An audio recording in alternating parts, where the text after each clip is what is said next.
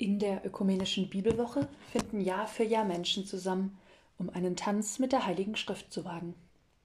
Bei den Veranstaltungen stellen sie dann fest, dass sie zwar zu der gleichen Melodie tanzen, zum Teil sind sie aber in ganz unterschiedlichem Takt unterwegs. Mal scheint es gerade andersherum. Manchmal passt vorn und hinten nichts zusammen. Für uns Junge ist es manchmal schwer, die Choreografie des Tanzes zu verstehen, diese und jene Figur, die früher alle tanzten, die kennen wir heute gar nicht. Da fällt es schwer, Bewegungen zu finden, die passen. Ich ahme den Tanzschritt nach. Mein Körper fühlt sich mir mit diesen Bewegungen aber regelrecht fremd an. Andere kommen mit festem Schritt aufs Parkett. Ihre Bewegungen werden immer ausladender und sie springen tanzend in die Welt hinaus. Sie versuchen durch ihre Bewegungen andere in Bewegung zu versetzen. Nicht einfach ist es da, wenn diese gar nicht die Quelle der Melodie kennen, die sie antreibt. Wieder andere kommen zum Tanz mit der Heiligen Schrift, um sich von der Schönheit der Klänge in den Arm nehmen zu lassen. Sie lassen sich, wenn überhaupt, dann nur in kleine Bewegungen versetzen, ein leichtes Schwingen mit geschlossenen Augen, die Glieder sind zu matt zum Tanzen. Oder sie haben sich einfach nie so als Tänzer gesehen. Auch das gibt es. Ein Tanz mit der Heiligen Schrift ist vielfältig. Jeder Tänzer, jede Tänzerin ist anders. Nicht jeder kann oder muss so tanzen wie die andere. Verschieden zu tanzen ist gut. Was aber hingegen schmerzhaft ist, vielen ist die Freude am Tanzen vergangen. Lange Zeit war die Bibel keine gute Tanzpartnerin. Scheinbar sehr strikt gab sie die Bewegung vor. Oder sie schien geradezu die Bewegung zu verbieten. Eine sehr steife Angelegenheit kann sie sein, die Bibel, wenn wir ihr Potenzial zum Tanzen stattdessen als starres Regelwerk missverstehen. Aber auch ohne Bibel ist die Lust zum Tanzen vergangen. Der Blick darauf, wie die Schöpfung seufzt, leidet und stirbt, macht die Glieder steif. Statt zu springen wie die Märzhasen, senken sich die Schultern und Köpfe. Das Lob der Schöpfung, singe Seele, wirkt zynisch, wenn wir wissen, dass unser Lebensstil das Schöpfungslob mit Füßen tritt. Auch das ist eine Tätigkeit mit Leib und Füßen, aber sicher nicht der Tanz, zu dem Gott uns ruft mit seinem Geschenk. Was ist der Mensch, dass du seiner gedenkst? fragt Psalm 8 Gott, und die Frage lässt auch mich nicht los.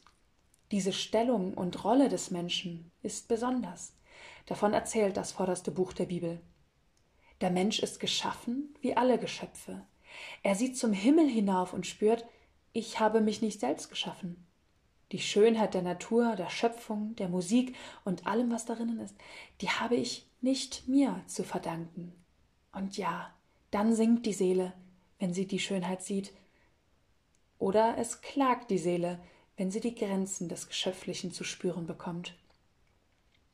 Gleichzeitig sei der Mensch aber auch Ebenbild Gottes, sagt derselbe Text.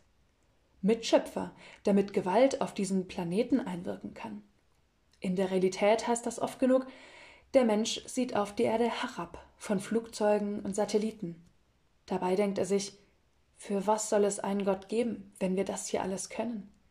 Die Grenzen des Menschen die haben wir schon lange überschritten. Medizinischer Fortschritt, Raum und Zeit haben wir überwunden. Schöpfungsverantwortung wird dann zur Schöpfungsallmachtsfantasie. In der Allmachtsfantasie sind wir voll gegen die Wand gefahren. Beziehungsweise nehmen wir gerade noch kräftig Anlauf dazu. Lang macht der Planet das nicht mehr mit mit den Schächten, Minen und Kohlegruben bis zum Horizont, in denen wir der Erde fossile Brennstoffe und Rohstoffe abbringen, schaufeln wir uns die eigenen Gräber. Wir können es angeblich nicht ändern. Das System hängt schließlich davon ab. Wer so denkt, hat das Tanzen nie gelernt oder verlernt in einer Welt, die keinen Sinn im Tanzen sieht. Ich will die Bibel vorstellen als ein Buch, das uns das Tanzen beibringt. Es ist keine blinde Traumtänzerei, die mit leichtem Fuß über die Leichen der menschlichen Hybris oder Sorglosigkeit tanzt. Es ist keine Traumtänzerei, die tanzt, weil alles egal wäre. Es ist ein Tanz, der die Spannung von Anfang an kennt. Der Mensch tanzt als begrenztes Geschöpf das wahrnehmen kann.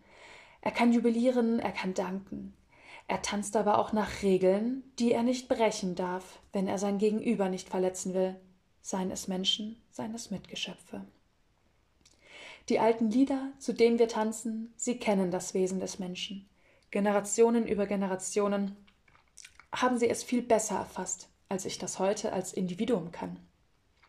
Die Spannungen des Menschen, die nimmt die Bibel ernst.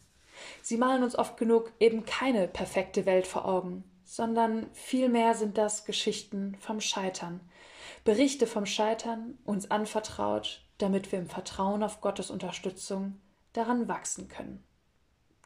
Auch darum ging es den Organisatorinnen und Teilnehmenden der ökumenischen Bibelwoche bei ihren zahlreichen Veranstaltungen. Das ist erst der Anfang, war ihr Motto mit Blick auf die Urgeschichte der Bibel. Und ja, das ist erst der Anfang. Das biblische Wort ist gerade nicht das Ende aller Diskussion. Denn von hier ausgehend ringen Menschen immer wieder neu darum, wie es mit dem Menschen, Gott und der anvertrauten Welt mit ihren Geschöpfen weitergehen soll. In der Bibel sind Geschichten dabei, die von Hoffnung erzählen, wo sich Menschen selbst keine Hoffnung mehr geben konnten. Da lernen sie, sich nicht mit Hoffnungslosigkeit abzufinden, sondern diese in Bewegung zu setzen. Da werden sogar Steine weggerollt, wo vorher einer begraben lag und nun den Tod besiegt haben soll. So eine widerständige Hoffnung brauchen wir gerade.